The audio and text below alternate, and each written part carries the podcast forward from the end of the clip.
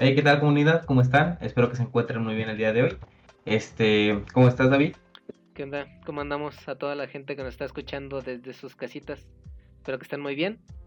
Y pues bueno, ¿cómo estamos el día de hoy, Dani? ¿Qué tal?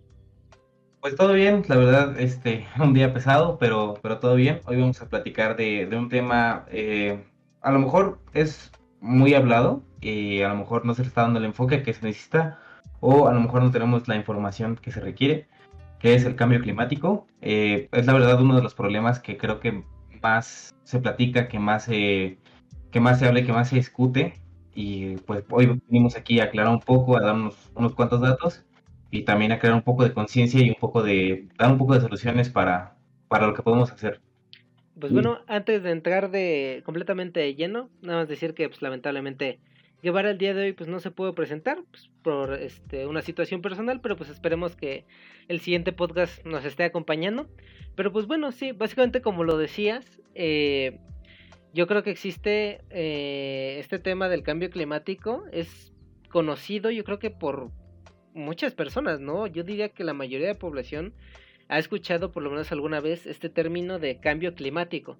Pero como tú lo dices, algún factor debe dar pauta a que no se entienda bien y que no, no, sepa la gente a qué se refiere este, este término e incluso muchas veces se confunde o bueno, se usa como sinónimo de otros términos, ¿no? Mucha gente usa como sinónimo efecto invernadero, calentamiento global y, y cambio climático para referirse al mismo término cuando son independientes, van de la mano pero son, cada uno significa algo diferente, ¿no? El efecto invernadero es lo que causa el calentamiento global y el calentamiento global es lo que causa el cambio climático, ¿no? Entonces, bueno, primero me vamos a definir, me gustaría definir bien, primero qué es, qué es clima, ¿no? Porque muchas veces eh, se suele decir, bueno, os escucha, ¿no? Normalmente así de, ¿cómo está el clima hoy?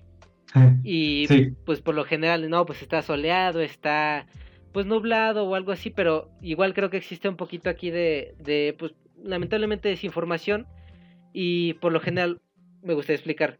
Un, el clima de un sitio es eh, depende del estudio de por lo menos 30 años de estudio de parámetros en una zona, ¿no? Y pues para referirnos a un clima nos referimos como es cálido, templado, es este húmedo, es seco.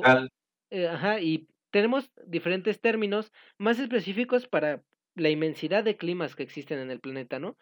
A lo que nos referimos como día a día sería denominado tiempo atmosférico. El tiempo atmosférico es exactamente cómo está el momento del día en el que tú te encuentras. Eh, como, como lo decía, o está soleado, o está nublado, está a punto de llover, o tal. Entonces, una vez sabiendo que el clima es, ahora sí, el estudio de un tiempo muy largo de estos parámetros, pues hablando de cambio climático, pues ¿qué es? ¿No? Cuando estos parámetros varían de una forma pues, bastante impactante. O sea, en resumen, sería como el, el clima es este, estas condiciones medioambientales que se han desarrollado a lo largo de años, que por eso tenemos diferentes zonas. por ejemplo, tenemos que en Monterrey es muy cálido y que a lo mejor tenemos que en la Patagonia es muy frío.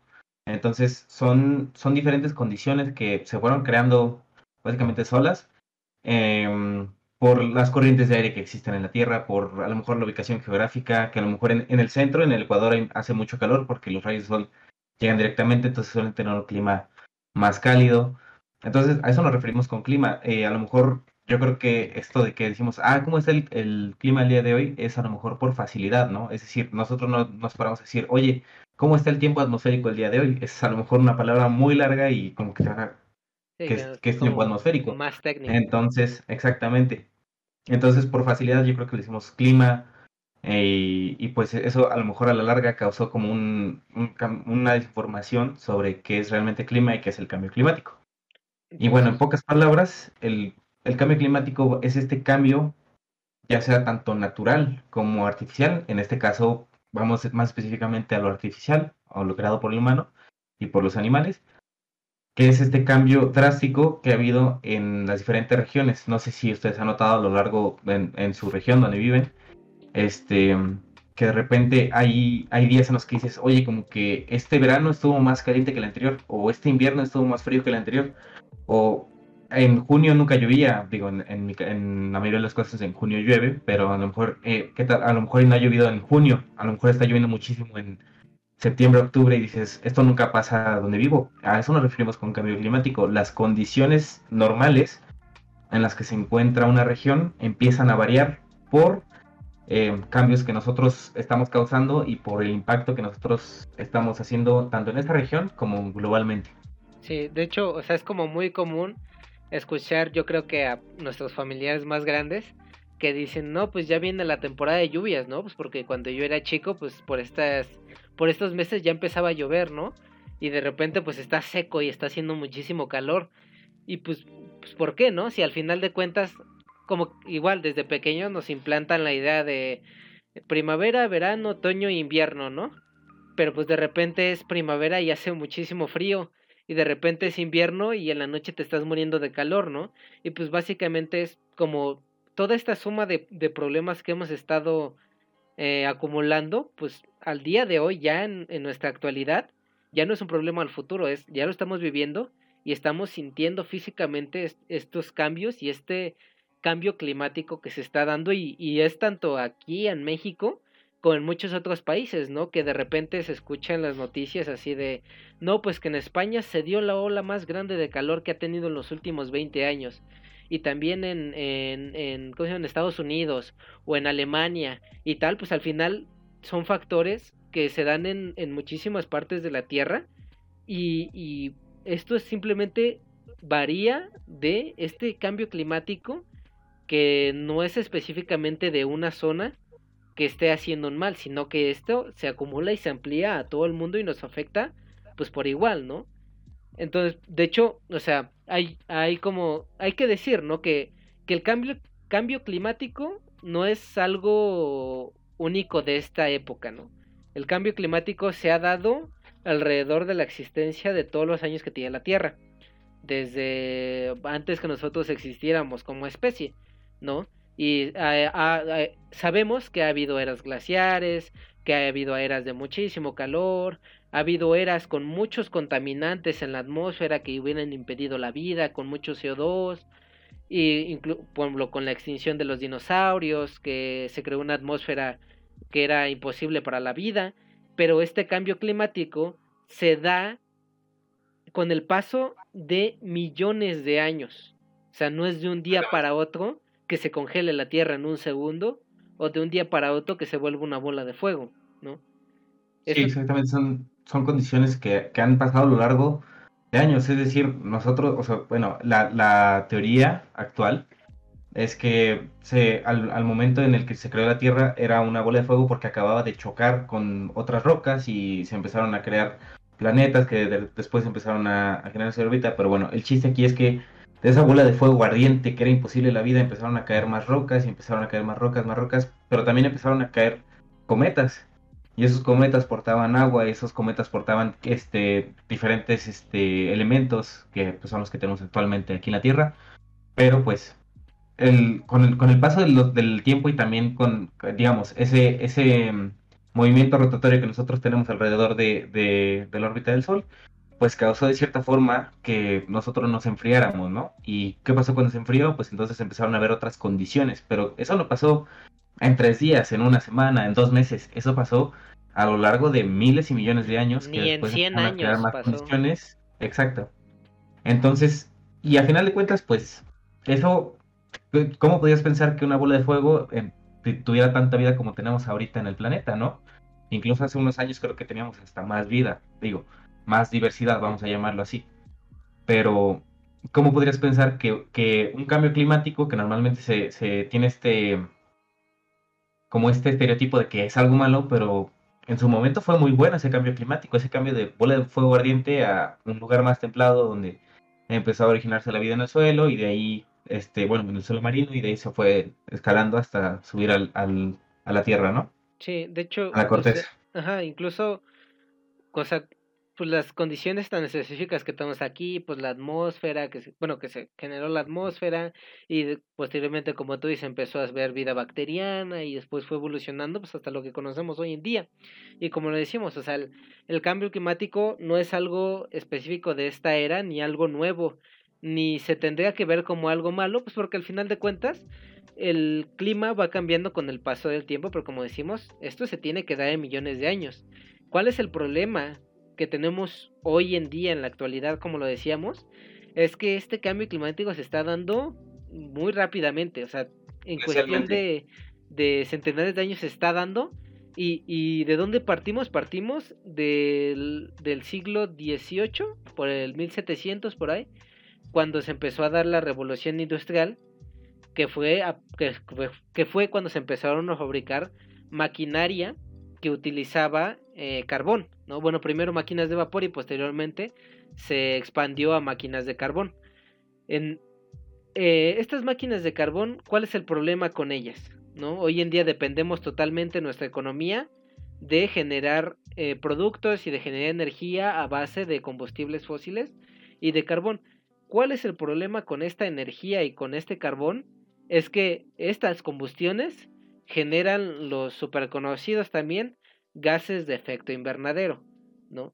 Todas estas este, acciones antropogénicas y industrias y este y pues sí, acciones que hacen los humanos generan toneladas y emiten toneladas de gases al año a la atmósfera, ¿no? Y por igual, bueno, no por igual, pero todos los países al final de cuentas eh, emiten este cierto tipo de contaminantes y como lo dije, producen el, el denominado y yo creo que también conocidísimo efecto invernadero. Sí, exactamente.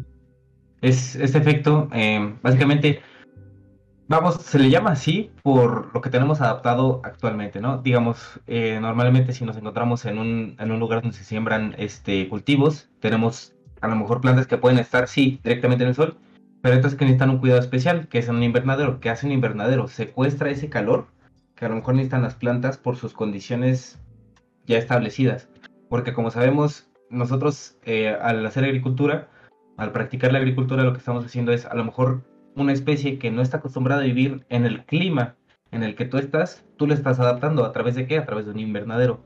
Lo que hace un invernadero es tener condiciones de humedad, de temperatura, de, de iluminación adecuadas para la planta para que esto se pueda desarrollar bien, pero ¿qué pasa a gran escala? Es decir, en, globalmente lo que está pasando con el efecto invernadero es, ok, los rayos del sol llegan directamente a la Tierra, impactan y en un panorama normal el acerca del 70% se van a reflejar, el otro 30% se va a quedar dentro de la Tierra, pues obviamente porque no todo creo que puede escapar. ¿Qué pasa con este efecto invernadero? Los gases de monóxido de carbono, dióxido de carbono, este, todos estos em, Dióxido de azufre, dióxido de nitrógeno, metano. Exactamente, todos estos gases que también, por ejemplo, en los coches que el catalizador se encarga de descomponer esto lo más que se puede, si, si tu catalizador está mal, todos esos gases van directamente a la atmósfera. ¿Y qué pasa? Como son moléculas relativamente grandes, vamos a llamarlo así, en un conjunto, lo que van a pasar, lo que van a causar es una nube. Esta nube subirá hasta la atmósfera y digamos, si aquí está el límite de la atmósfera y aquí están los gases, cuando entre el sol y al tratar de salir, no va a poder salir. Entonces lo que va a pasar es que ese rayo del sol se va a volver a, verse reflejado hacia abajo y la mayoría de las veces no va a poder salir, calentando aún más la Tierra. Y lo que esto está causando es, pues ya lo sabemos, ¿no? El derretimiento de los glaciares, eh, sequías, también inundaciones, también el cambio en las condiciones atmosféricas, el cambio de que a lo mejor vemos que este, a lo mejor dejan de habitar algún, algunos animales o, en un lugar donde antes había mucha vegetación y muchos animales deja de haber tanto. Y es, es eso, es básicamente porque a lo mejor la especie no se puede adaptar, es porque nosotros estamos causando esto con todas estas emisiones que tenemos industrialmente, ¿no? Bueno, básicamente este, este efecto es algo natural, o sea, no es algo que los humanos hayamos provocado. Este efecto es necesario para que se dé la vida en las condiciones en las que está. Como tú lo decías, el Sol nos manda eh, emisiones de calor que directamente a la Tierra. Una vez estas atraviesan la atmósfera, pasa una cierta cantidad y cierta es reflejada y la que pasa rebota contra la corteza terrestre y posteriormente quiere escapar hacia la atmósfera, pero una cierta parte es retenida por los gases y una cierta parte escapa y se vuelve a repetir el ciclo. Choca de nuevo con la corteza terrestre y vuelve a, intentar escapar hacia la atmósfera y rebota, ¿no? Y se va haciendo como un zigzag y cierto porcentaje va escapando hasta que se mantiene en equilibrio y pues tenemos la vida como la conocemos hoy en día, ¿no? Eh, si este efecto no existiera, yo investigué que la Tierra, si no tuviera atmósfera, tendría una temperatura de menos 18 grados centígrados, ¿no? O sea, no, no existiría, no sería posible la vida aquí, ¿no? Como la conocemos y con la diversidad de especies que tenemos. Entonces, ¿cuál es el problema de este efecto invernadero? Es que este efecto invernadero, pues obviamente nos sirve para guardar la temperatura, como ya lo decías. ¿Cuál es el problema? Que se guarda mucho más temperatura de la que se debe de guardar debido a que hay una excesiva cantidad de gases de efecto invernadero, ¿no? Y en lugar de que una vez que rebote con la corteza y escape un cierto porcentaje, ese porcentaje que logra escapar es mínimo y la mayoría se regresa nuevamente a la Tierra. Y cuando intenta volver a escapar, se regresa a la Tierra y no puede haber un equilibrio, entonces se empieza a aumentar la temperatura tanto de la corteza como de la atmósfera y tenemos este denominado calentamiento global y este calentamiento global es lo que nos está llevando a tener un cambio en los climas. Como tú lo decías, este calentamiento, bueno, este cambio climático nos trae diversos este problemáticas. Yo creo que la más común, la primera que mencionaste, pues el derretimiento de polos, ¿no? Creo que es lo que siempre se menciona y vemos en noticias, la imagen clásica de los hitos sobre el sobre el mini iceberg que está ya pues básicamente derretido. Este, yo creo que este es el, el más común, ¿no? Pero esto va, va más allá del el hecho de los osos polares, o bueno, de las especies que viven en esos hábitats o en esos climas. Porque claro que son importantes si cada especie es importante en nuestro planeta. Pero si hablamos de derretimiento de polos o de glaciares, estamos hablando de un aumento en el nivel del mar. ¿no? Sabemos que cuando el agua está compacta ocupa más espacio, una vez que se derrita este nivel del mar va a aumentar muchísimo más, ¿no? E incluso en muchos países, o en la mayoría de países, sus estados o sus regiones que estén en las zonas costeras van a desaparecer. Incluso creo que aquí en México está estimado que, que estados como Veracruz, me parece.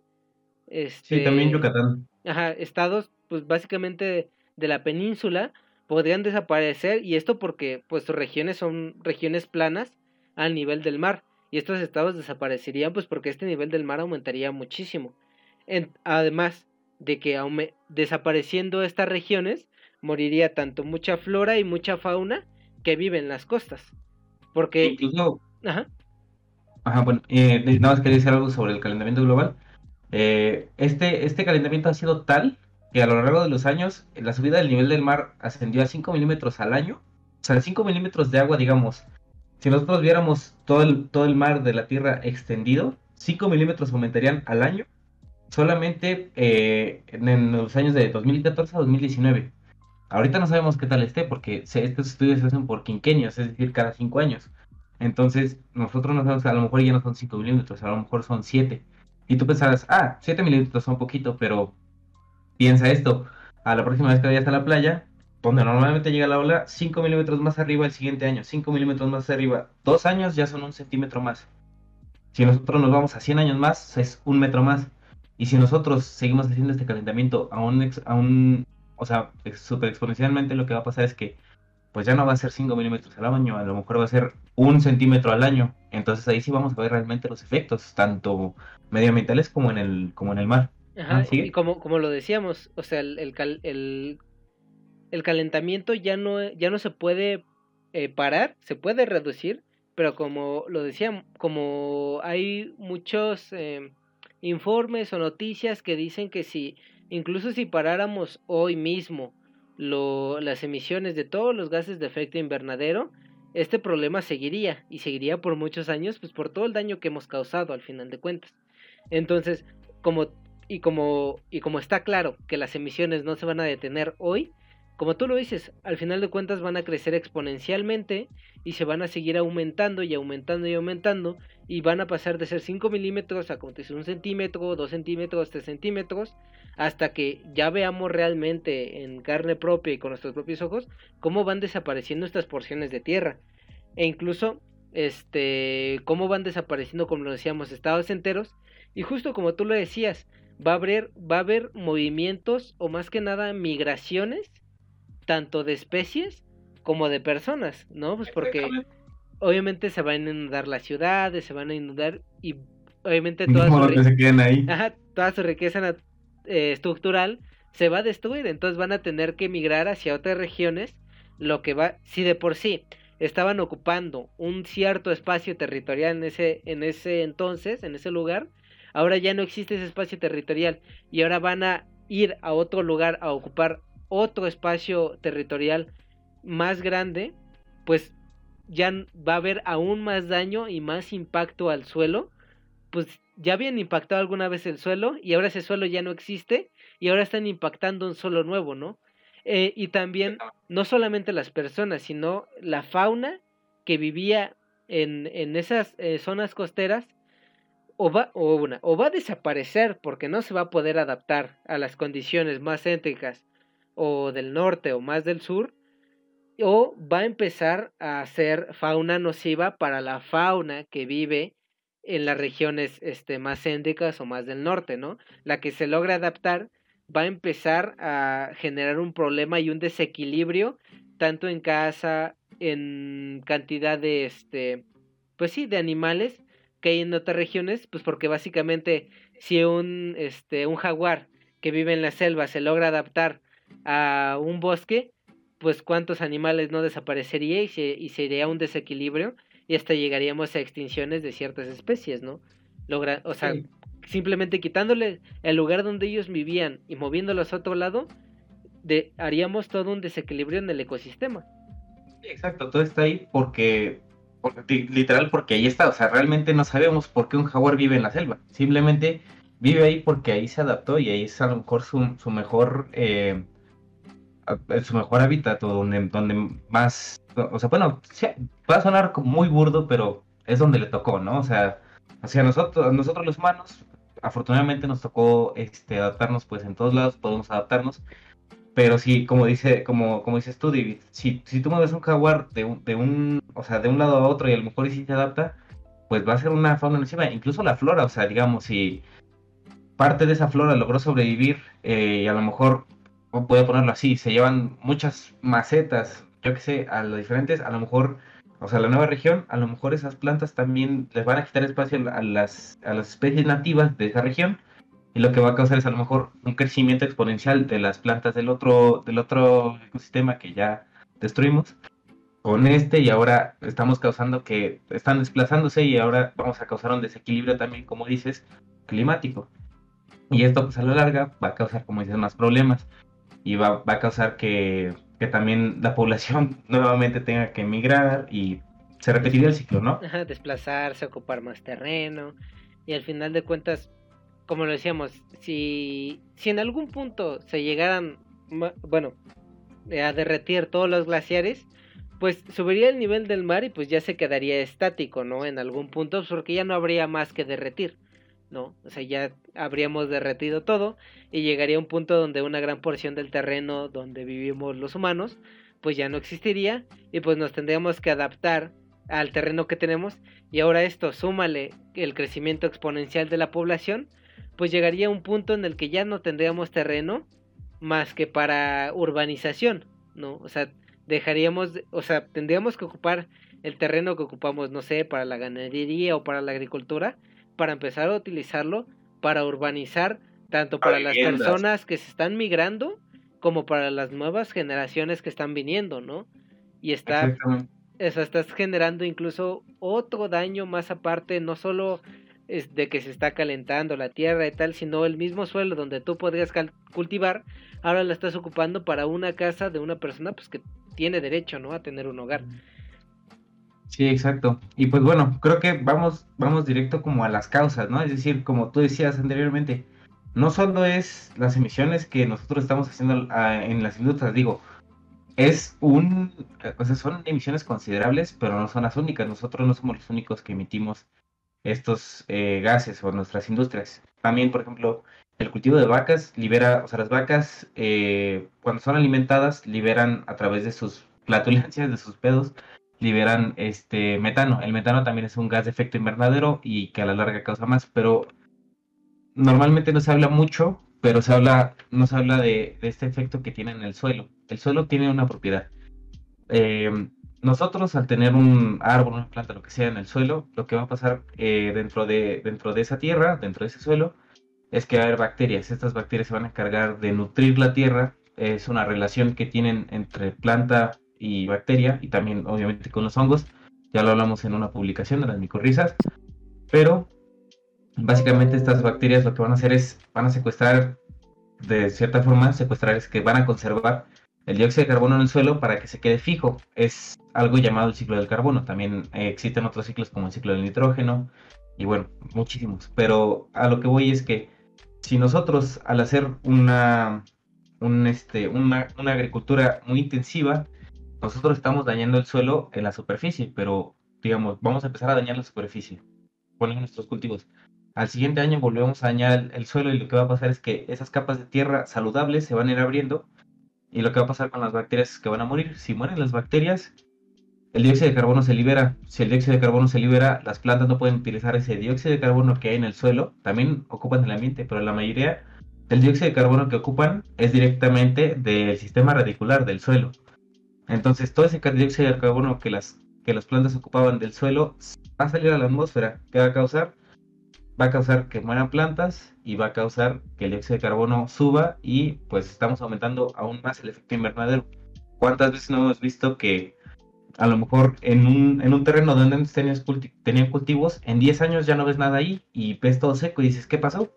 Pues es una es un maltrato, por eso se llama así un maltrato del suelo, y es por eso que el, suelo se, se, deshizo, se desintegró, toda su, toda su salud se, o sea, se la llevaron con todos los cultivos y ahora lo que está pasando es que todo eso está emitiendo dióxido de carbono y dióxido de carbono y además, como no es suelo que, que esté cubierto por plantas, lo que está pasando directamente en el suelo es, pues tiene un, un punto directo para rebotar de nuevo y entonces sube de nuevo los gases de efecto invernadero y baja y sube y baja y sube y no tiene escapatoria es un ciclo vicioso, vamos a llamarle así.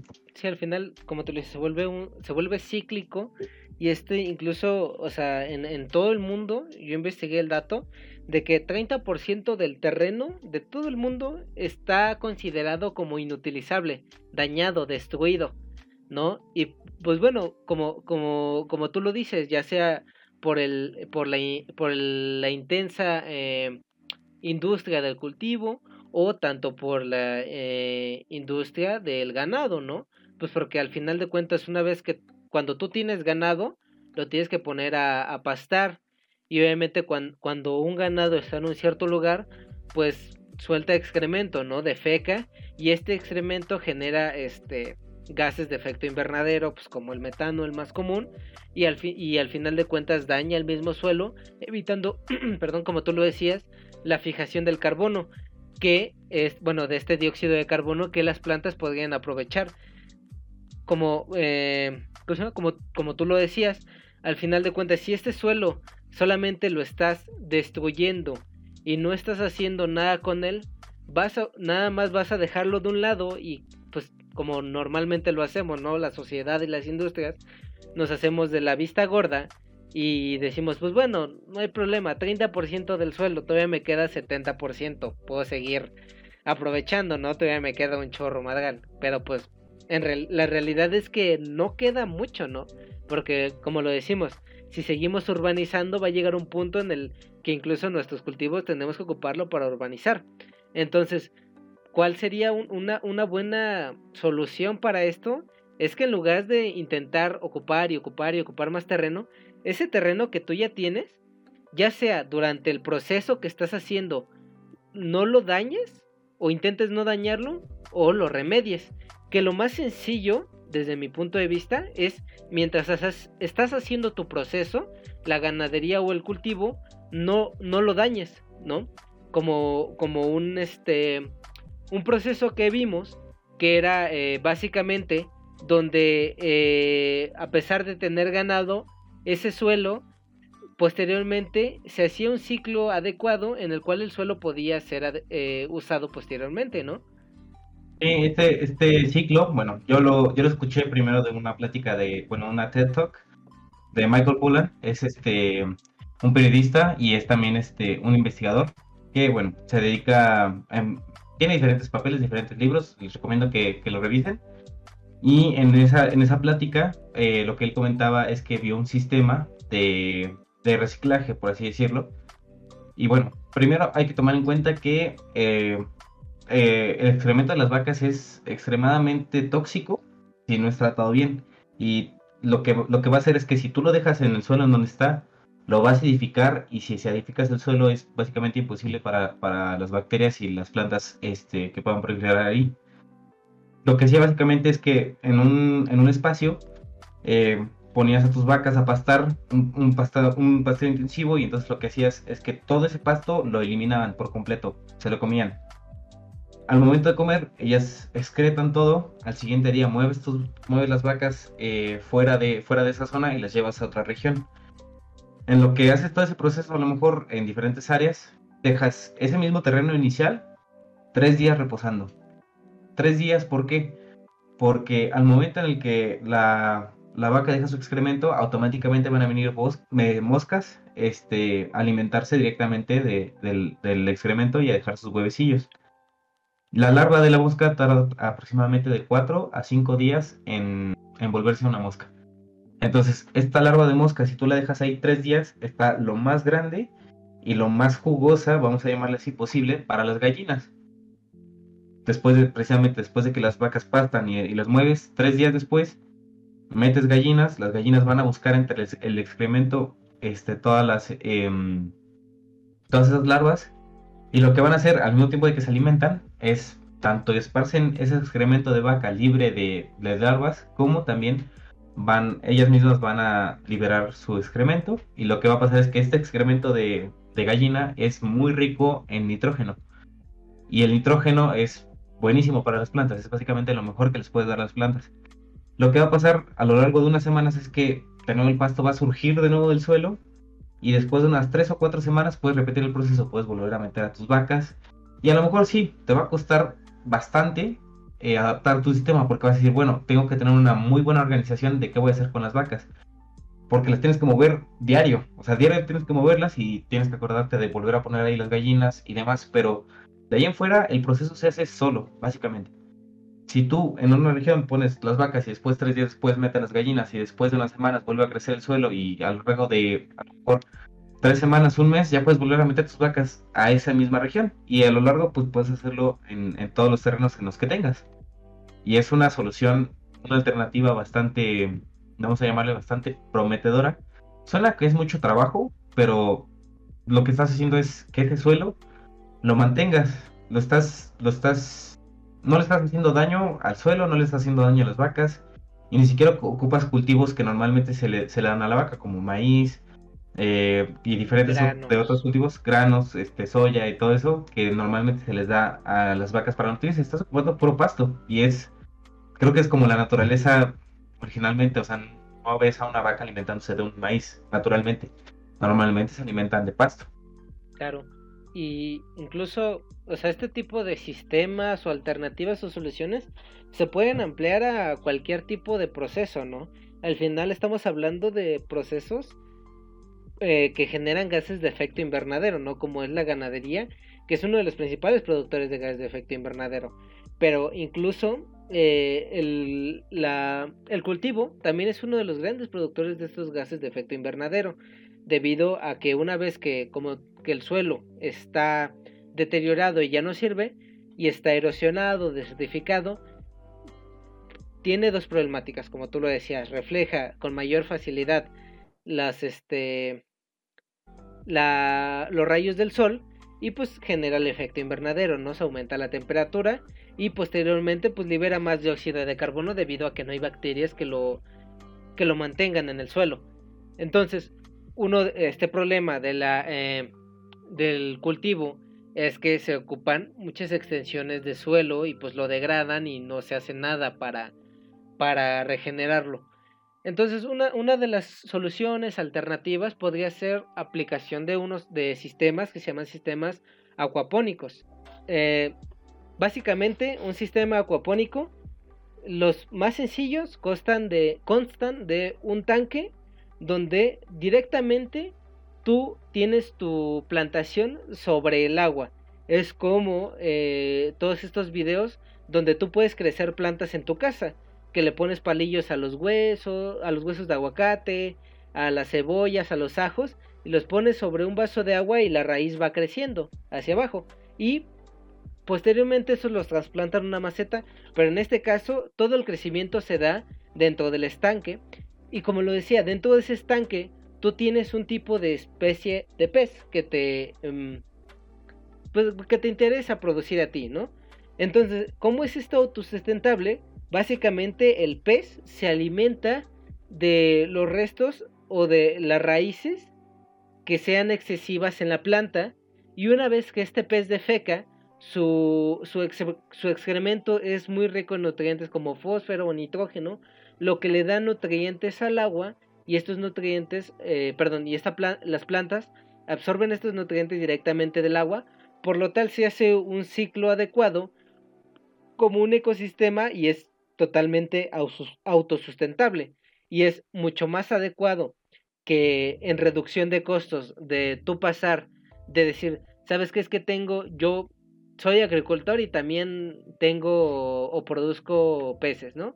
Entonces tengo que gastar en mi terreno, en mi fertilizante y luego ese suelo ya no lo voy a ocupar. Y luego en mi estanque tengo que comprar comida para los peces, tengo que mantenerlos en un estado adecuado pero en un estanque se reduce el costo, pues porque ya no tenías que primero ocupar una porción de suelo que posteriormente podrías bioremediar, pero no se hace. Y entonces, básicamente, podrías en un lugar compactado no ocupar ese terreno, no, no tener que comprar fertilizante, no tener que comprar alimento para el pez. Y como lo dije, básicamente crearías un ecosistema artificial que se está subsidiando a sí mismo y obviamente tendréis que mantener condiciones de temperatura, de pH, algunas cosas que son adecuadas, pues al final de cuentas es un ecosistema artificial. Entonces tú tendrías que mantener algunos ciertos parámetros pues adecuados. Pero si habiéndolo a la larga, si tú lo haces en, un, en una grande extensión, en un tanque muy grande, podrías tener la misma producción que en un terreno y la misma producción de peces que en un estanque aparte, combinándolo los dos, ¿no?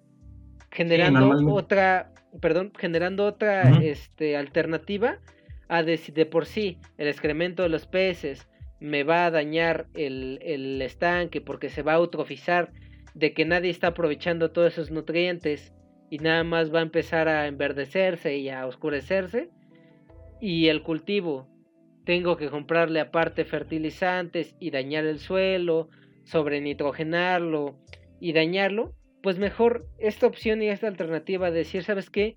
Los puedo combinar y sacar un beneficio de ello, pues yo creo que es una excelente alternativa para dejar de producir estos gases. Exactamente, es, es, básicamente se basa como en relaciones simbióticas.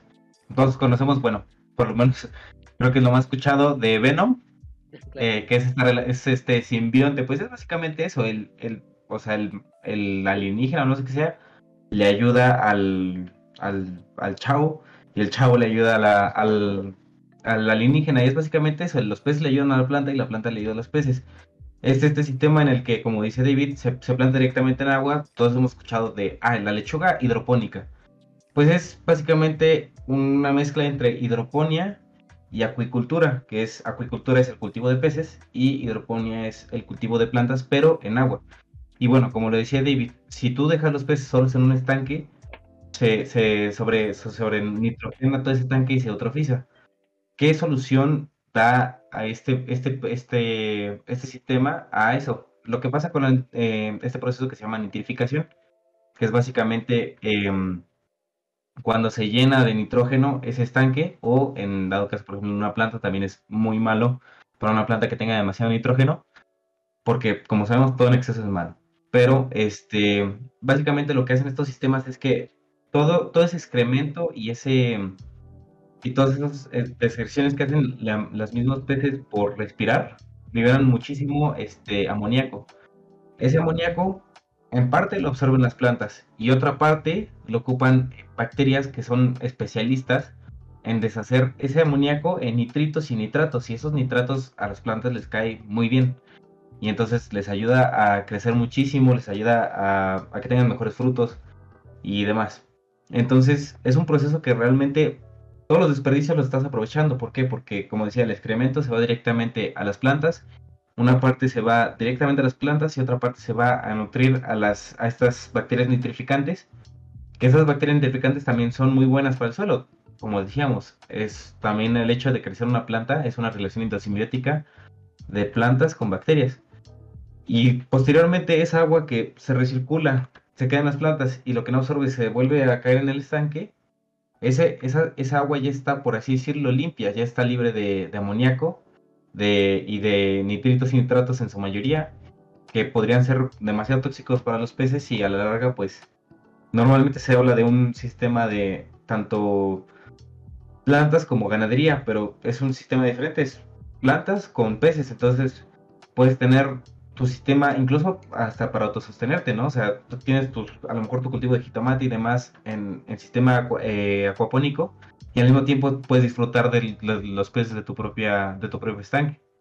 Claro, o sea, es buscar la solución hasta en lo más simple, ¿no? O sea, si incluso tú puedes hacerlo a nivel, voy a decirlo microscópico, pero pues a nivel casa, por así decirlo, como tú lo dices, que tú mismo aproveches eso que tú estás produciendo, ¿no? Y que no tengas que esperar a ir a un mercado o ir a, este, a un supermercado a tener que comprar tanto el fruto como el, la, la carne, ¿no? Ya en este caso de, de pescado. Y pues es básicamente buscar eso, buscar esas pequeñas acciones que tú puedes hacer, incluso que te beneficien a ti y en tu economía, como pues van a beneficiar a que dejes de consumir lo que produce todos estos gases de efecto invernadero, ¿no? O sea, porque al final de cuentas, si tú, eh, si tú como persona empiezas a disminuir esta producción de gases, como lo decía Dani, no, no solamente toda esta producción se da por las industrias, sí es un gran porcentaje, claro,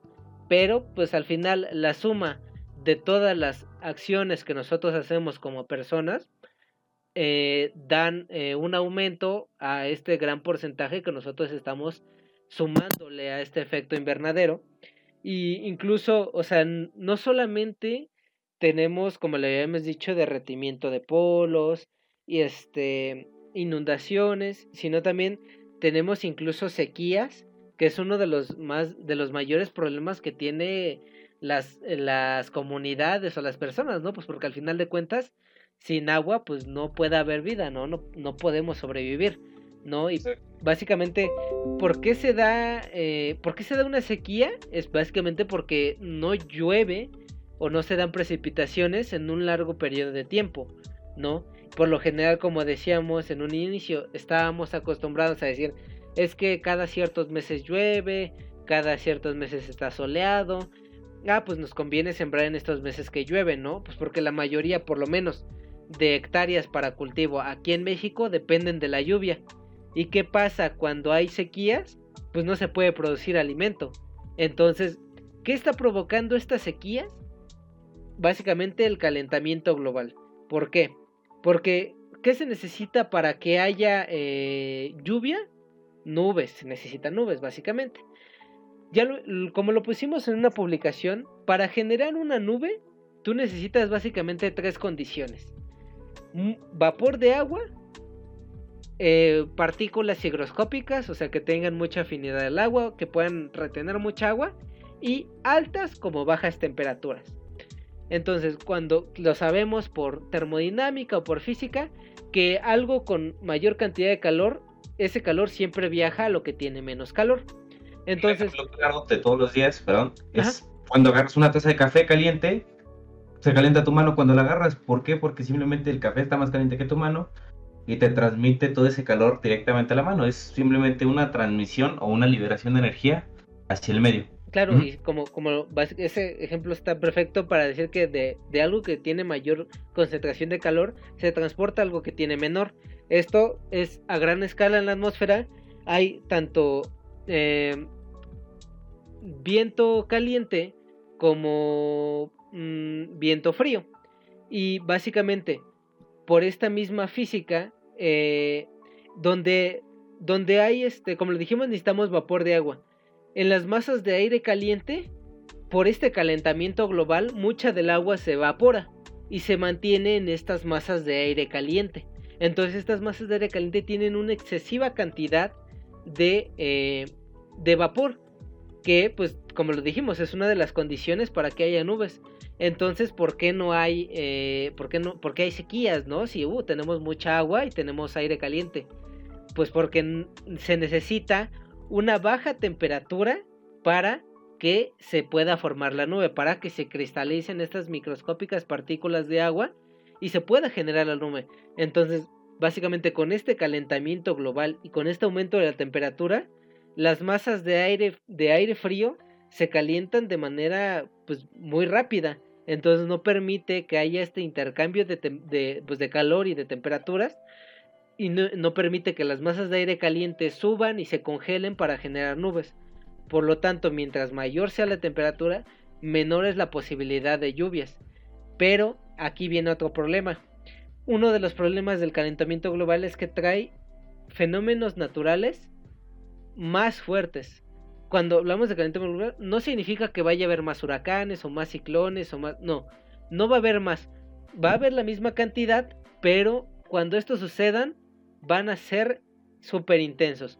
¿Por qué? Es básicamente decir, si tenemos nuestras masas de aire caliente, tenemos muchas, muchísimas masas de aire caliente porque se está aumentando la temperatura, con muchísima cantidad de agua por toda la que se está evaporando, solo es cuestión, solo voy a decirlo muy burdamente, están buscando la oportunidad de encontrar una masa de aire frío que no se haya calentado y cuando la encuentren se desata el caos todas las masas de aire caliente empiezan a congelarse y se crean estos huracanes, pues que hemos visto en todo el mundo e incluso aquí en México que se han dado bastante seguido y son huracanes siempre de, categorías muy altas, ¿no? Que, traen consigo ráfagas de viento muy fuertes y obviamente todas las afectaciones a estructuras y a comunidades que estos traen. Pero ¿por qué, por qué si hay varios, varios grados de huracanes siempre escuchamos, es que es grado 4 o grado 5.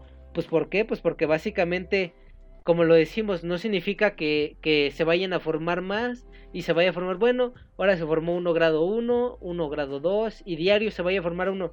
No, sino que básicamente cuando todas estas masas de aire caliente con excesiva cantidad de agua encuentren el punto donde puedan transformarse, es donde se desata el caos y es donde vemos la afectación ya una vez que tenemos generado el huracán o tenemos generado el ciclón, cómo afecta a, pues obviamente a, las comunidades, ¿no? Y a los humanos. Y este es obviamente otro, otro de los grandes factores de, de tener un cambio climático, que no solo el hecho de, a lo mejor del nivel del mar, sino que incluso los mismos fenómenos naturales se aumentan y pues nos pasan a dañar, ¿no? A, todas las personas.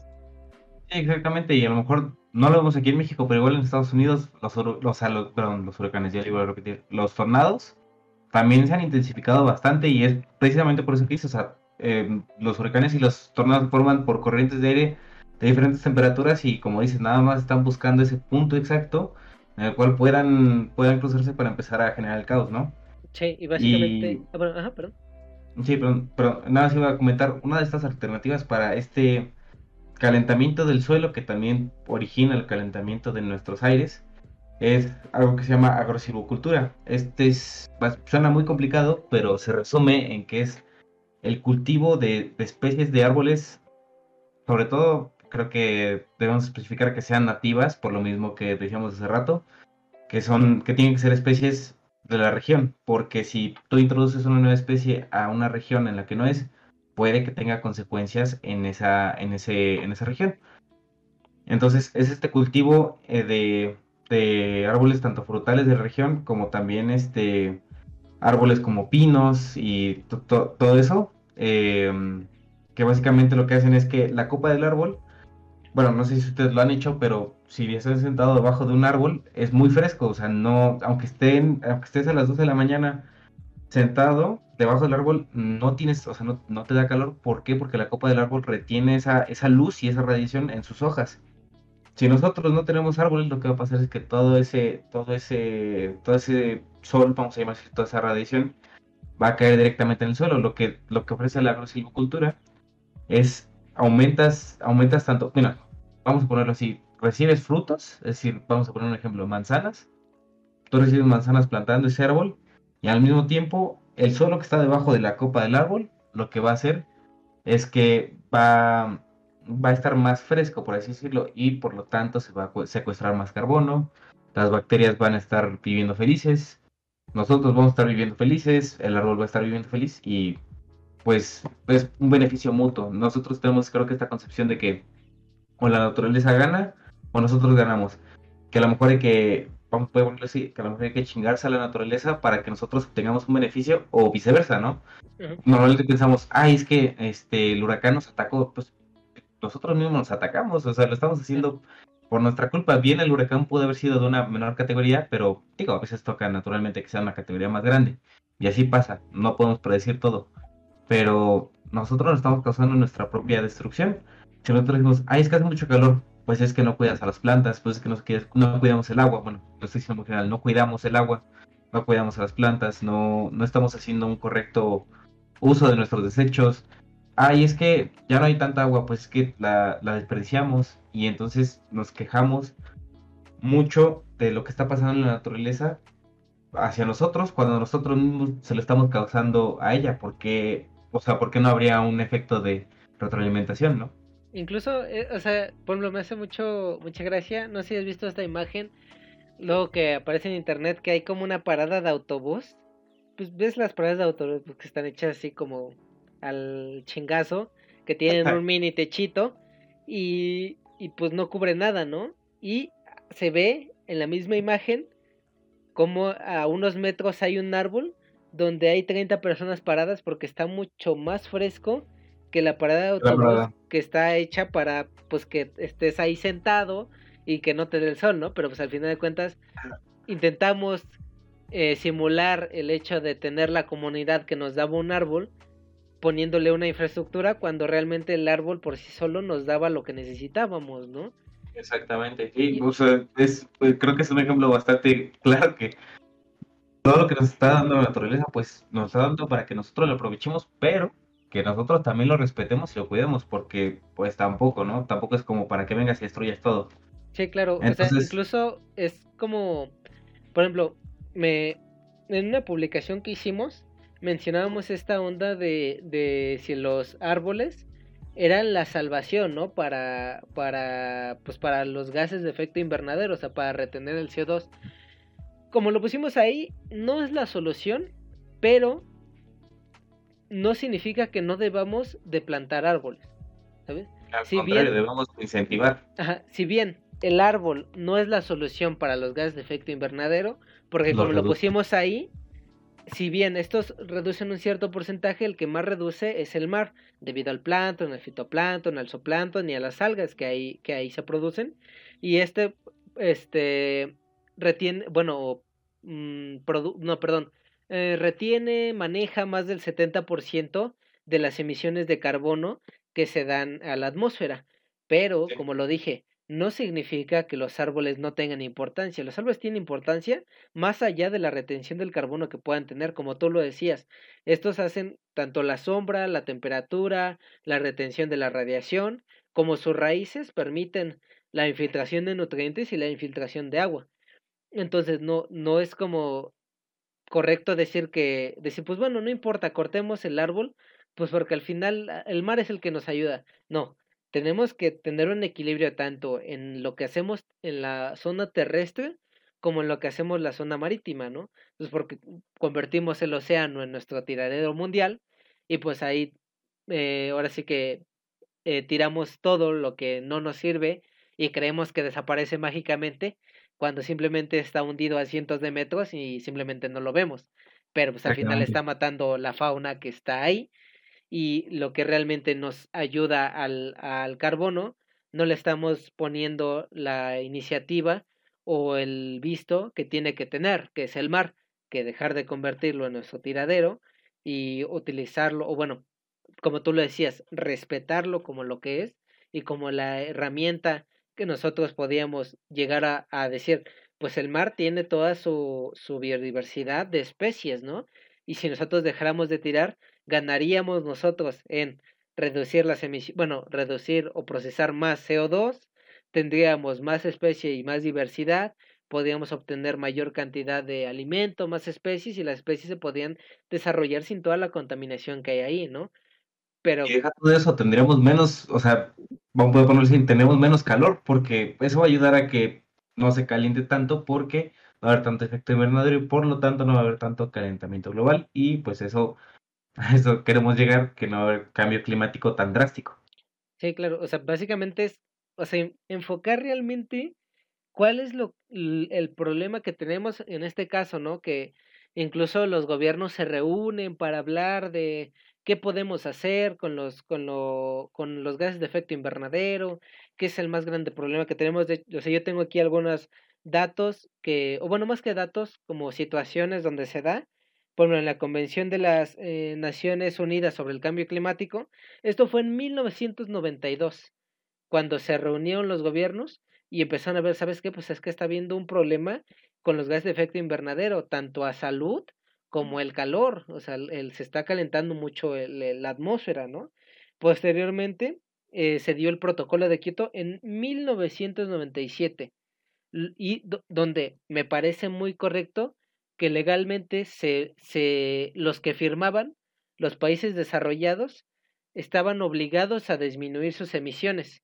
Yo creo que este es un punto que tocamos en el anterior podcast, donde decíamos que no todos tendrían que hacer las mismas acciones, porque hay personas que tienen menores recursos y hay personas que tienen más. Y en este convenio se dejaba muy en claro en decir, ¿sabes qué? Pues los países que están en desarrollo, pues no les podemos pedir que disminuyan sus, sus emisiones de, de gases, pues porque al final es de donde están sacando su economía.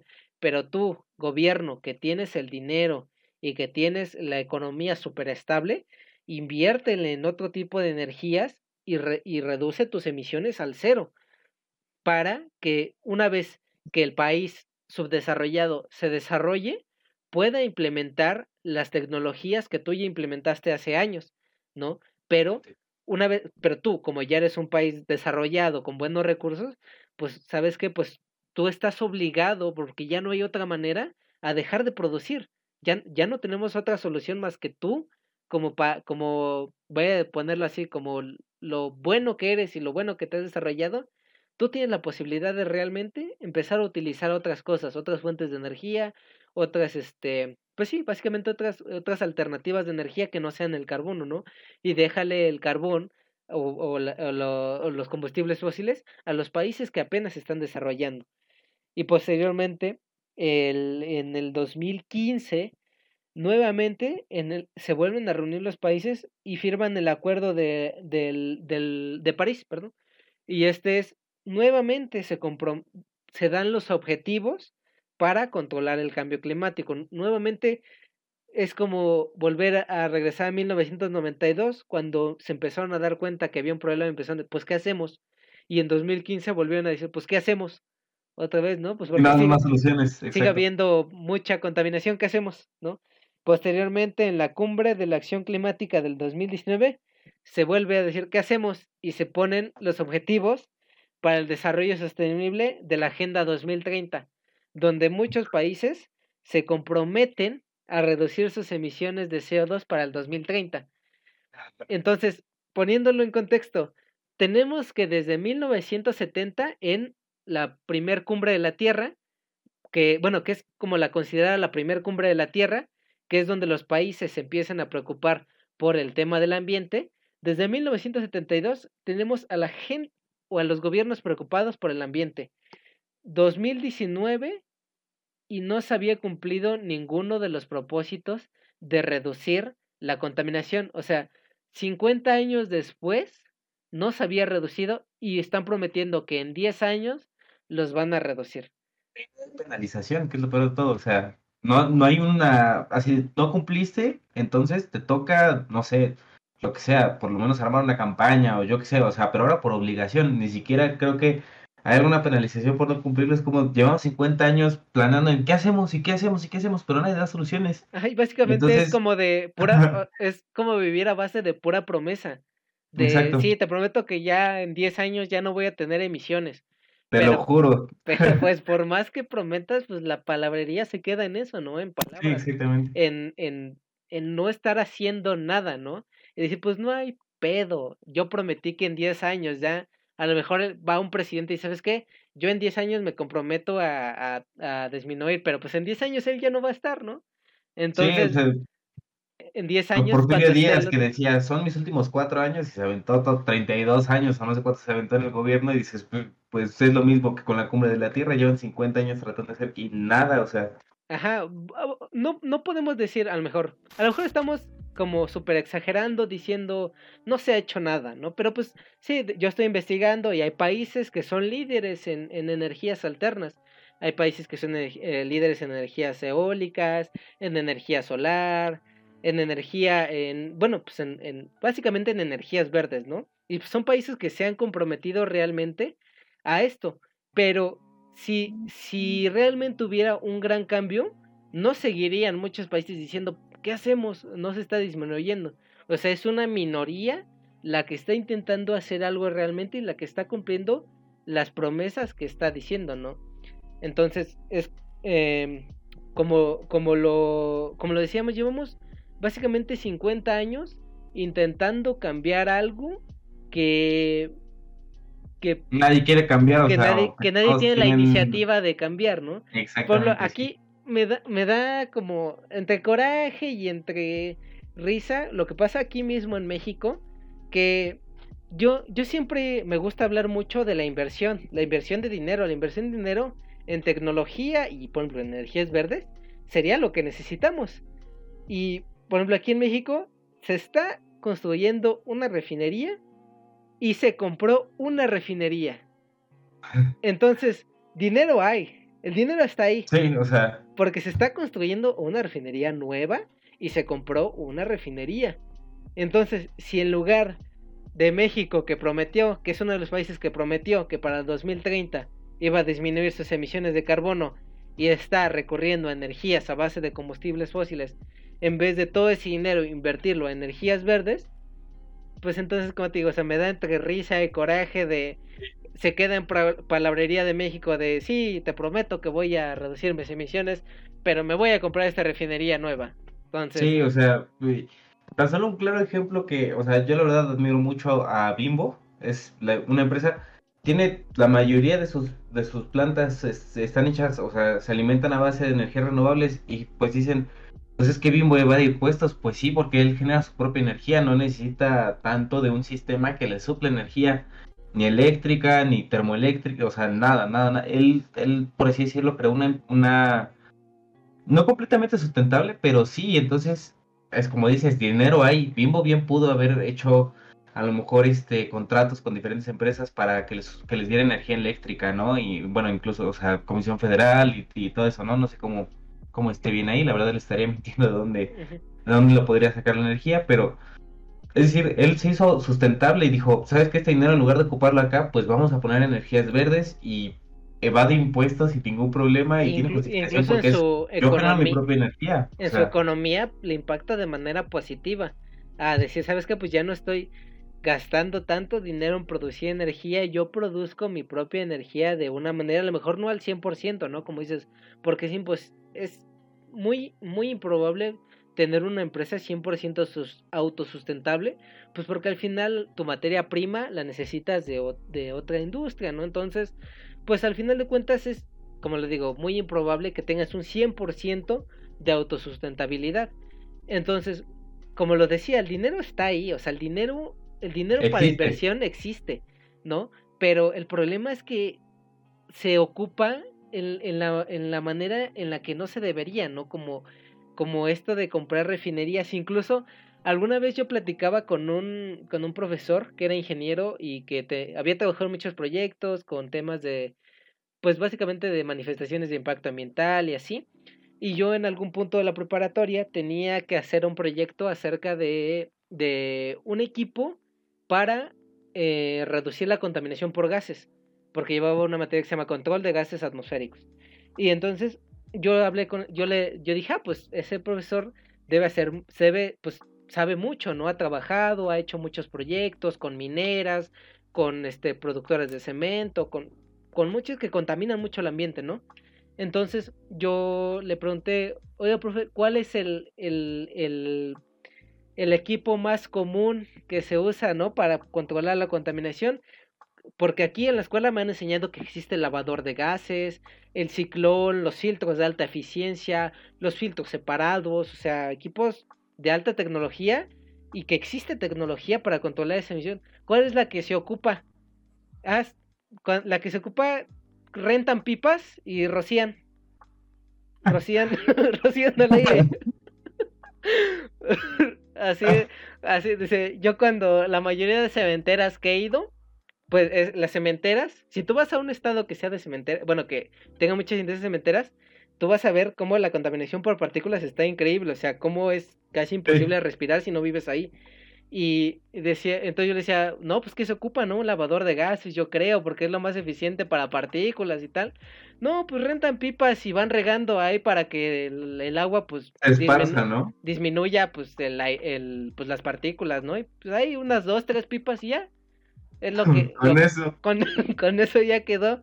Con eso ya quedó limpiecito. yo decía, pues, güey, la tecnología ahí está, ¿no? O sea, aquí no tengo ni la ni el, ni el comentario, ni la justificación de decir, es que no hay tecnología. La tecnología está ahí, ¿no? Está. Y pero, pero no la estás ocupando ni estás invirtiendo en ella, ¿no? O sea, te estás intentando librar de un problema según tú, como en esas industrias de decir, pues bueno, con las pipas la armo, ¿no? Pero pues al final de cuentas no es lo, o sea, un lavador de gases no es lo mismo a, a estar con una pipa rociando, ¿sabes? Entonces es como esa onda de, pues, güey, tienes la tecnología, ocúpala para lo que realmente... Y si no la tienes, cómprala, o sea, así de fácil. Bueno, pues, yo lo veo así, si no la tienes, cómprala o invierte en tecnología. ¿Por qué le está recortando el presupuesto a la ciencia si es lo que te, más te va a dar, no? Sí, y al final, después, posteriormente, si, si tú sigues contaminando como lo estás haciendo, ¿a quién le van a... La gente se va a enfermar. ¿Y a quién le van a echar la culpa? A ti. Por... No, no, no. En, en primera, ah, la gente que vive ahí te va a echar la culpa a ti, ¿no? Pues porque si dices, ¿sabes qué? Es que se está muriendo la gente y, y cuando se les hace la autopsia, salen con pulmones negros y así.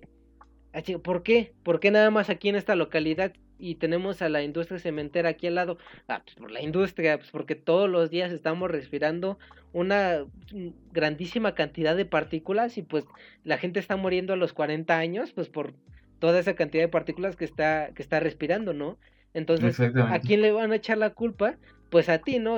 ¿Qué les vas a decir? No, yo no yo no estoy diciendo nada, pues, incluso es contaminación visible, valga la redundancia que se está viendo y no puedes como excusarte en decir, no es como en el agua, ¿no?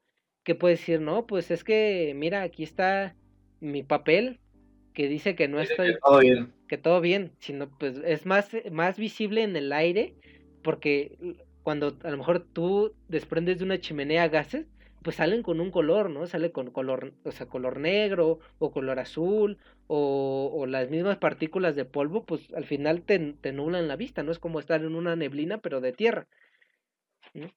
Incluso... Exactamente. Ajá. Ah, bueno, nada, nada, se quiere decir que realmente nosotros, como decías, si, si, la tecnología está ahí y las personas están enfermando por no implementar esa tecnología, realmente pues no solo estás chingando el ambiente, también estás chingando a las personas que están a tu alrededor. Y como dices, luego quién le echan la culpa a la empresa. ¿Por qué? Porque la empresa no decide este invertir en esas tecnologías o simplemente el gobierno decide poner, como dices, una refinería en lugar de a lo mejor una, una planta este, a base de energía este, solar. Yo qué sé, hay muchas cosas que creo que no, no estamos haciendo bien y pues no es nuestra culpa, la verdad. O sea, nosotros no le decimos al gobierno qué hacer. Nosotros no tenemos... Mm, se podría decir, nosotros no tenemos decisión alguna de que se pueden enviar propuestas, de que se pueden enviar cartas, sí, pero ¿quién va a leer? O sea, va a hablar muy feo, pero ¿quién va a leer tu carta? a lo mejor sí la leen y van a decir, pues, ¿qué es esto? No están diciendo que, que compramos más refinerías y a lo mejor y lo tiran a la basura. Y, o sea, simplemente es el punto de vista de las personas. Realmente, ¿quién nos está gobernando? No, no, no, es, no, no estamos juzgando a nadie, pero, o sea, ¿quién nos está gobernando? No, es simplemente las acciones que se toman, ni siquiera pues van ligadas al presidente, ¿no? Van ligadas a diferentes sub, sub este, sub, bueno, jerarquías que se encargan de esto, ¿no? Precisamente el medio ambiente. Y aquí vamos creo que a dar un preámbulo a qué, qué puedes hacer tú si el gobierno no te está apoyando. Es decir, voy a poner un ejemplo. Si tú quieres poner una mm, zapatería, un, o sea, a lo mejor y, bueno, vamos a cambiar de ejemplo. Eh, supongamos que tú quieres poner una empresa. Alguien más no te va a poner el dinero, a menos de que le pidas. Pero vamos a poner otro ejemplo vamos a poner una empresa de biotecnología.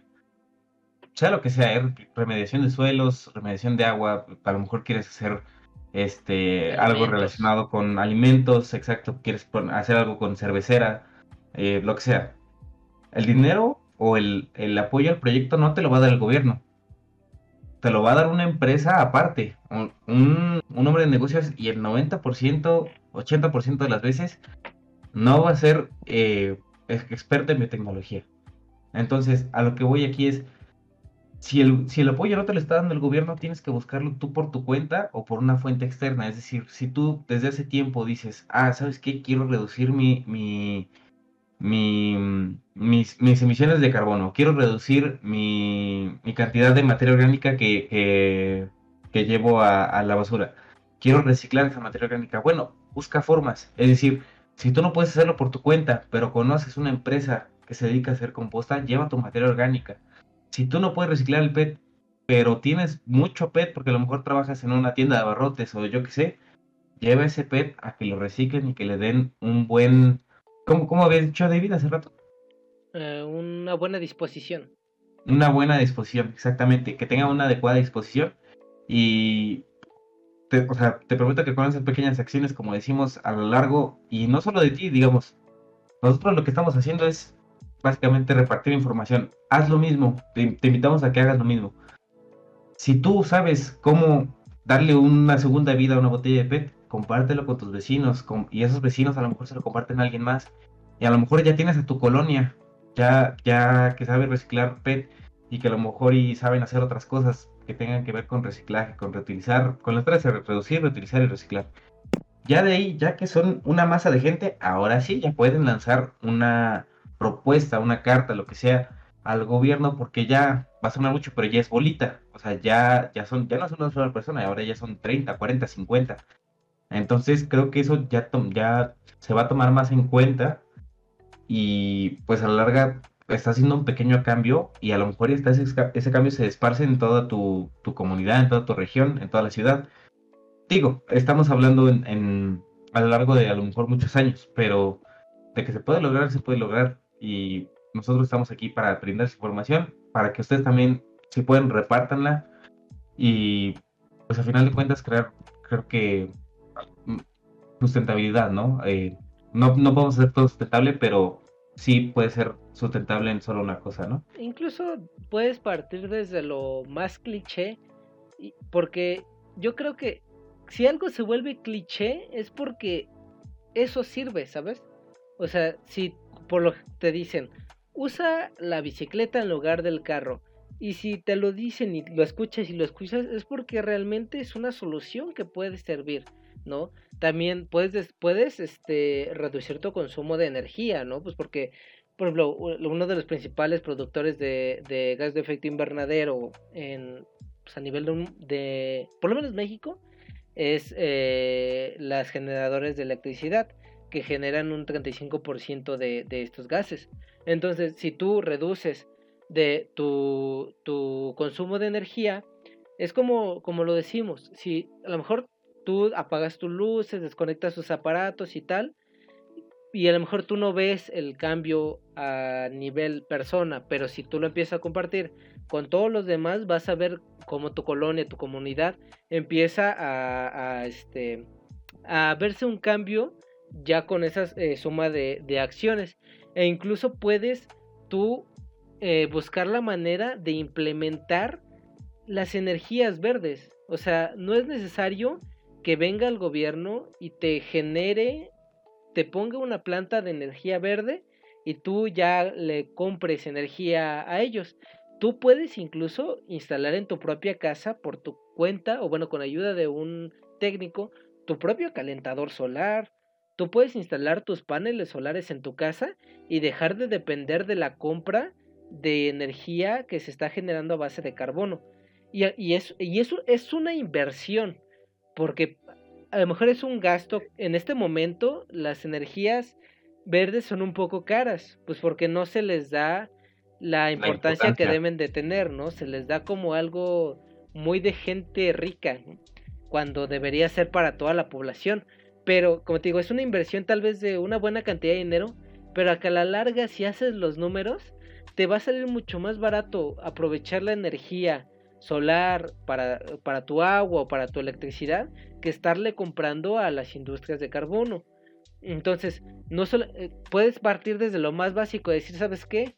Hoy ocupo mi bicicleta, hoy apago mi luz, hasta ya dar una inversión tú de dinero de, ¿sabes qué? Ahora yo voy a implementar energías verdes en mi propia casa y esto y vas a ver un mayor impacto si estas energías verdes las empiezas a compartir con, con tu comunidad, ¿no? Y sabes qué, pues es que yo pagaba tanto de luz y ahora con este panel solar, pues yo ya, mira, todo el, a lo mejor invertí una buena cantidad de, de dinero en un inicio, pero con el paso del tiempo ve, ya he recuperado en lo que hubiera gastado de luz en todo ese tiempo con este panel solar que hice. Incluso puedes no solamente basarte en tecnología, sino hay, una cierta manera de aprovechar el hecho de cosas naturales, ¿no? Donde tú puedes aprovechar este la luz natural, ¿no? Si tú tienes la posibilidad de vivir en una casa de donde tengas zonas pues que no sea muy urbanizada, pues ponerle tal vez varias ventanas a tu casa, lo que te ayudaría a permitir una luz natural mayor. Entonces necesitarías menor cantidad de, de focos, ¿no? Para iluminar tu casa. También hay ciertos materiales, como en una publicación que pusimos, que son ladrillos de PED reciclado, que son muy baratos de hacer, más ligeros, e incluso estos ayudan a que se mantenga, a que se refleje mucho el calor y se mantenga una temperatura muy adecuada dentro de tu casa. Una, una de estas partes es, es, es decir, de tal vez ya es muy complicado mitigar o eliminar el daño que hemos hecho, ¿no? Yo creo que una, una de las cosas sería más que nada adaptarnos. Y también como que no reducir, pero sí como hacerlo más lento, ralentizar. No lo podemos parar. Va a estar ahí y nos va a acompañar yo creo que hasta que nos extingamos, pero de que podemos frenarlo un poquito, se puede. Claro, o sea, es, es como decir, porque hay emisiones naturales, de volcanes, de este de materia orgánica que se degrada de forma natural, ¿no? Que no es ni de cultivos, de las mismas selvas y bosques, pues están generando gases de efecto invernadero y como lo dijimos es un efecto totalmente natural y necesario para la vida. No podemos pararlo de ninguna manera, pero como, como lo dice Dani, es exactamente es reducirlo y como sucedía en el pasado, en vez de que suceda en 300 años como está sucediendo ahorita a partir de 1700 al 2000 que ya estamos a punto de una crisis climática en, en, en, en anteriores épocas se daba en millones de años, ¿no? Entonces yo creo que como dice sería correcto si no podemos pararlo, ralentizarlo y como lo decía, una, una buena forma, si tal vez ya no podemos pararlo y lo estamos ralentizando, también adaptarnos a estas nuevas condiciones, ¿no?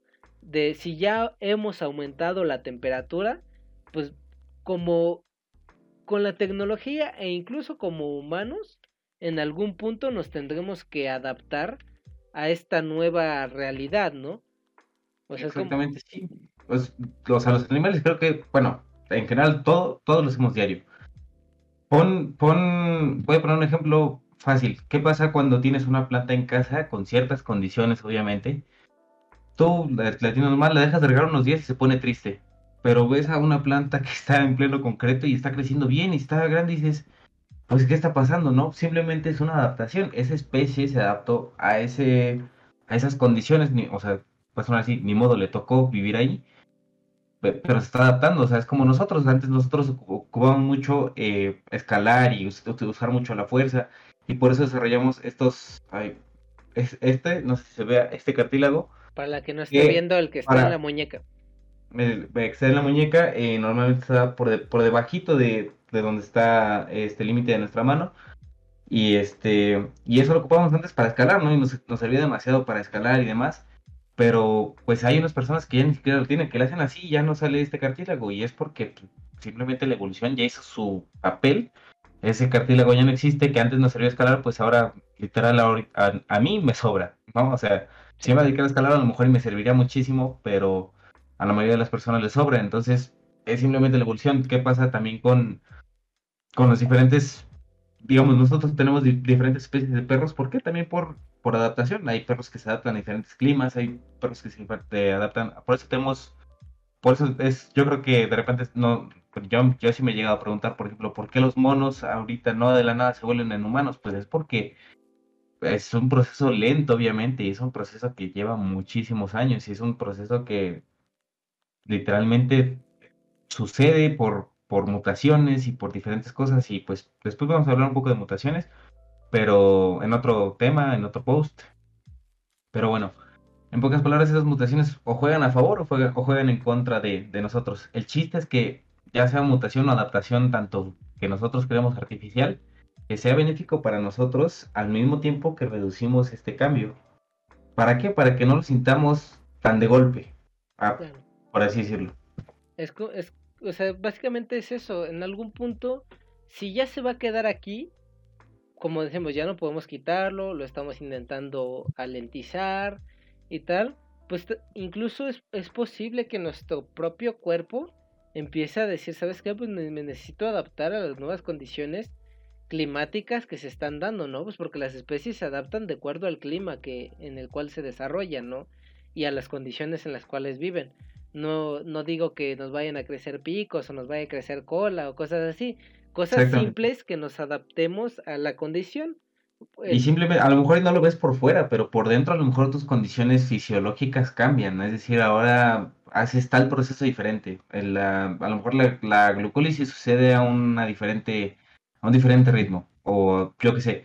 Son diferentes cosas que nos ayudan a adaptarnos. Por eso hay especies que proliferan eh, a comparación con otras.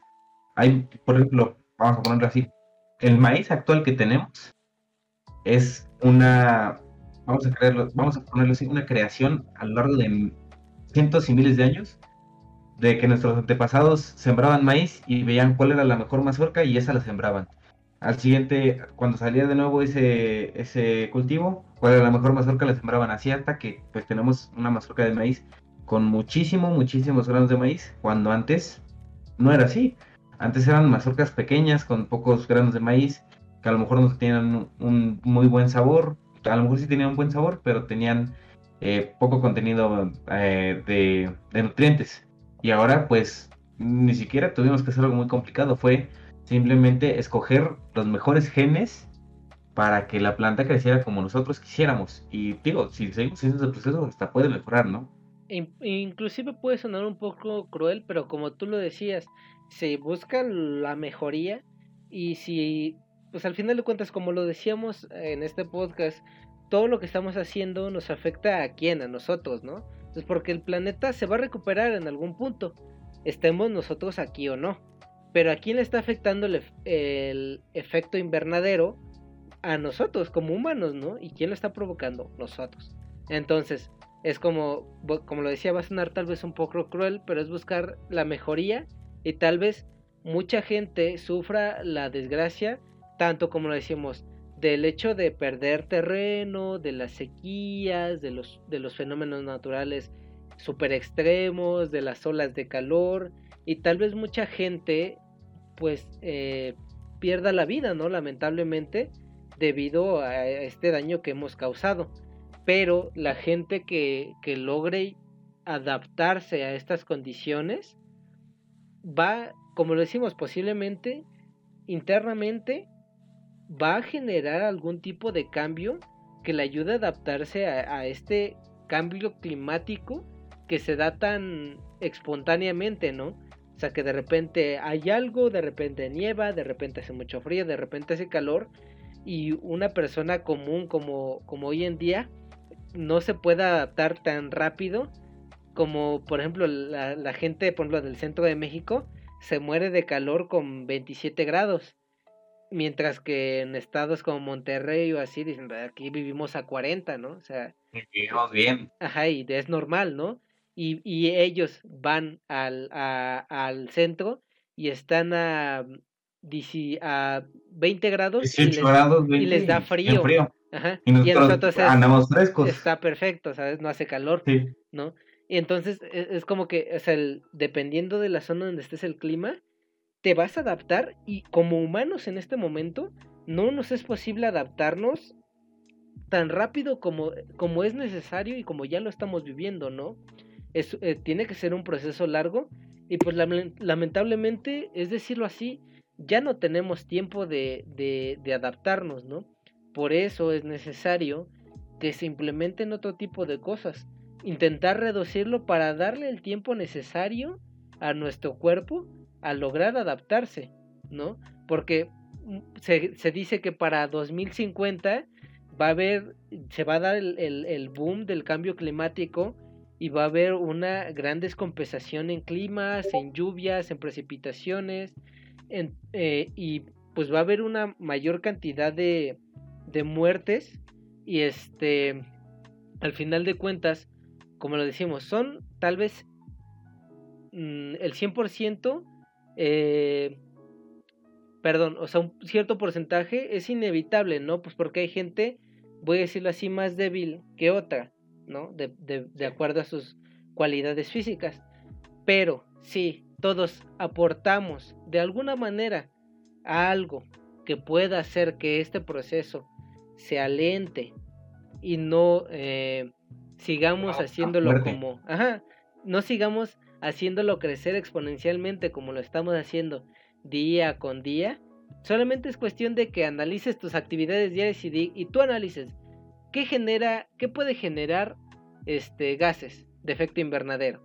No, pues mi carro, este, la luz, tal, y tú vayas disminuyendo esas pequeñas acciones para que al final de cuentas puedas dejarle un clima o bueno, un mundo adecuado pues a las generaciones futuras, ¿no? que al final de cuentas son las que van a estar aquí en 100 años. Sí, exactamente. Y pues de paso a ti, ¿no? O sea, digamos, vamos a pensar que tú vives 100 años, pues que esos años los vivas bien, ¿no? Y que los vivas con unas condiciones climáticas buenas y vamos a ponerle así, estables entre comillas, porque pues sabemos que varían y sobre todo ahorita en estos tiempos, ¿no?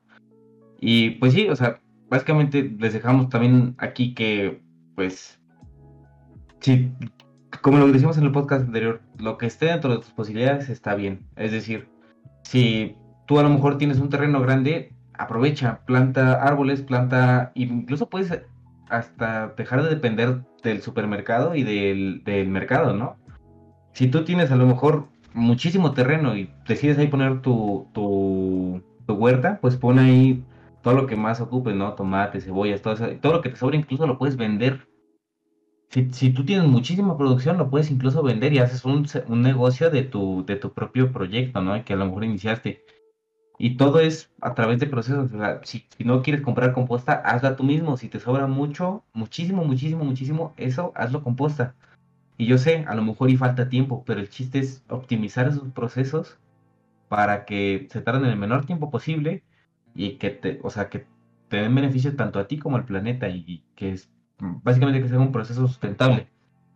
El hecho de agregar composta, menos riego. El hecho de que tengas tu propio alimento, dejas de depender, dejas de comprar, tienes menor gasto en comida. A lo mejor tienes más gasto en tierra y demás cosas, pero te aseguro que es mucho menos que el gasto en comida que tienes a lo mejor anualmente. Y pues les digo, o sea, también te sirve de, de comercialización. A lo mejor si no tienes un terreno grande, pero tienes tienes a lo mejor un boiler y tienes dinero para poderlo cambiar, cámbialo por un boiler que dependa de energía del sol.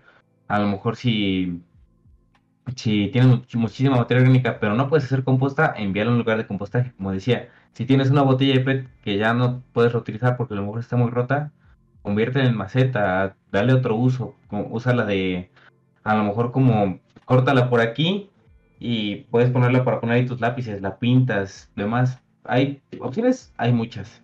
El, el, la cosa es encontrarle el modo de. Como decimos, puedes, puedes partir desde lo más burdo, compartir tu carro. Tal vez en este tiempo es complicado, ¿no? Pero pues bajo las condiciones adecuadas, pues se puede hacer, ¿no?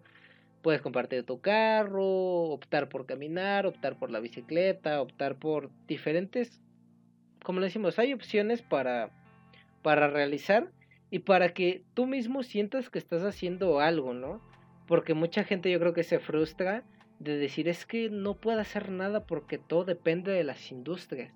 Y pues realmente no, depende de todas las personas. Y pues al final, igualmente lo decía eh, Guevara en el podcast pasado, toda esta producción depende de, de lo que consumimos, ¿no? Si no hay consumo, no hay producción.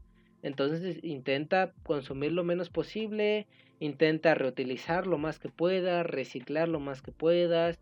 Si tú llevas a de acopio, incluso tal vez tú puedas, como se dice comúnmente o burdamente aquí en México, al kilo, tú puedas tener una remuneración económica si separas tu basura y no tengas que pagarle o bueno, darle una mini compensación al basurero y tú la puedes recibir de tu parte, ¿no? Por separar tu basura y para hacerle un bien al planeta. Solo es cuestión de que, de que desde tu perspectiva digas, ¿sabes qué? Pues acabo de escuchar el podcast de estos vatos y, y la neta el cambio climático está gacho, ¿no? No, no quiero eh, en un futuro vivir tan apocalípticamente con un árbol en mi espalda en una mochila, pues empieza por lo más burdo que tú te puedas imaginar y vas a ver que en un futuro, si las 7 millones, si las 7 si billones de personas hiciéramos lo mismo, se generaría un cambio increíble. Sí, pues nada más les dejamos eso. Cualquier duda, como, como ya saben, nos lo pueden dejar. Cualquier otro tema que sea de su interés, que a lo mejor nos faltó ahondar un poco, nos lo pueden hacer saber. Podríamos hacer un post, podríamos hacer historias al respecto, podríamos hacer este otro podcast, incluso nos da este tema para podcast en un futuro. Y pues nada, ¿no? Les dejamos eh, aquí abajo los comentarios. Nos pueden seguir en Instagram en Facebook. Eh, estamos como los Bioinges en Facebook. En Instagram estamos como ambiotech-div. De todas formas, les vamos a dejar las ligas aquí abajo en, en la descripción. Y pues bueno, no nada más les dejamos eso. Traten de hacer lo mayor que puedan para bajar sus consumo, su consumo, o si no, pues en dado caso, reutilicen, reciclen, pásenlo como muy triple R, pero sí, aplíquenla siempre que puedan. Y acuérdense de que, aquí estamos para resolver cualquier duda y para pues informarlos, ¿no? Pues bueno, pero bueno, como lo decían, pues, síganos en todas nuestras redes, suscríbanse a este canal y pues en todo caso también estamos en Spotify. Compartan. Y en, y en otras plataformas, en Anchor y en... Realmente no sabemos cómo funcionan bien, pero estamos en otras plataformas de podcast. Eh, posteriormente les dejaremos los links, pero como dice Dani, aquí en la descripción les vamos a dejar los links directos a nuestras redes. Entonces, pues bueno, esperamos que les haya gustado. Y en dado caso, compartan y en dado caso de que, como, como, como lo dice Dani, si a ustedes eh, les gustaría que abundáramos en otro tema, tanto en publicación o en podcast o en historias, pues con todo gusto. Y pues estamos abiertos ¿no? a recibir cualquier tipo de, de información que ustedes nos quieran brindar. Pues bueno, eso sería todo. Nos despedimos y pues hasta la próxima, ¿no? Cuídense. Dale, banda reduzcan su huella de carbono.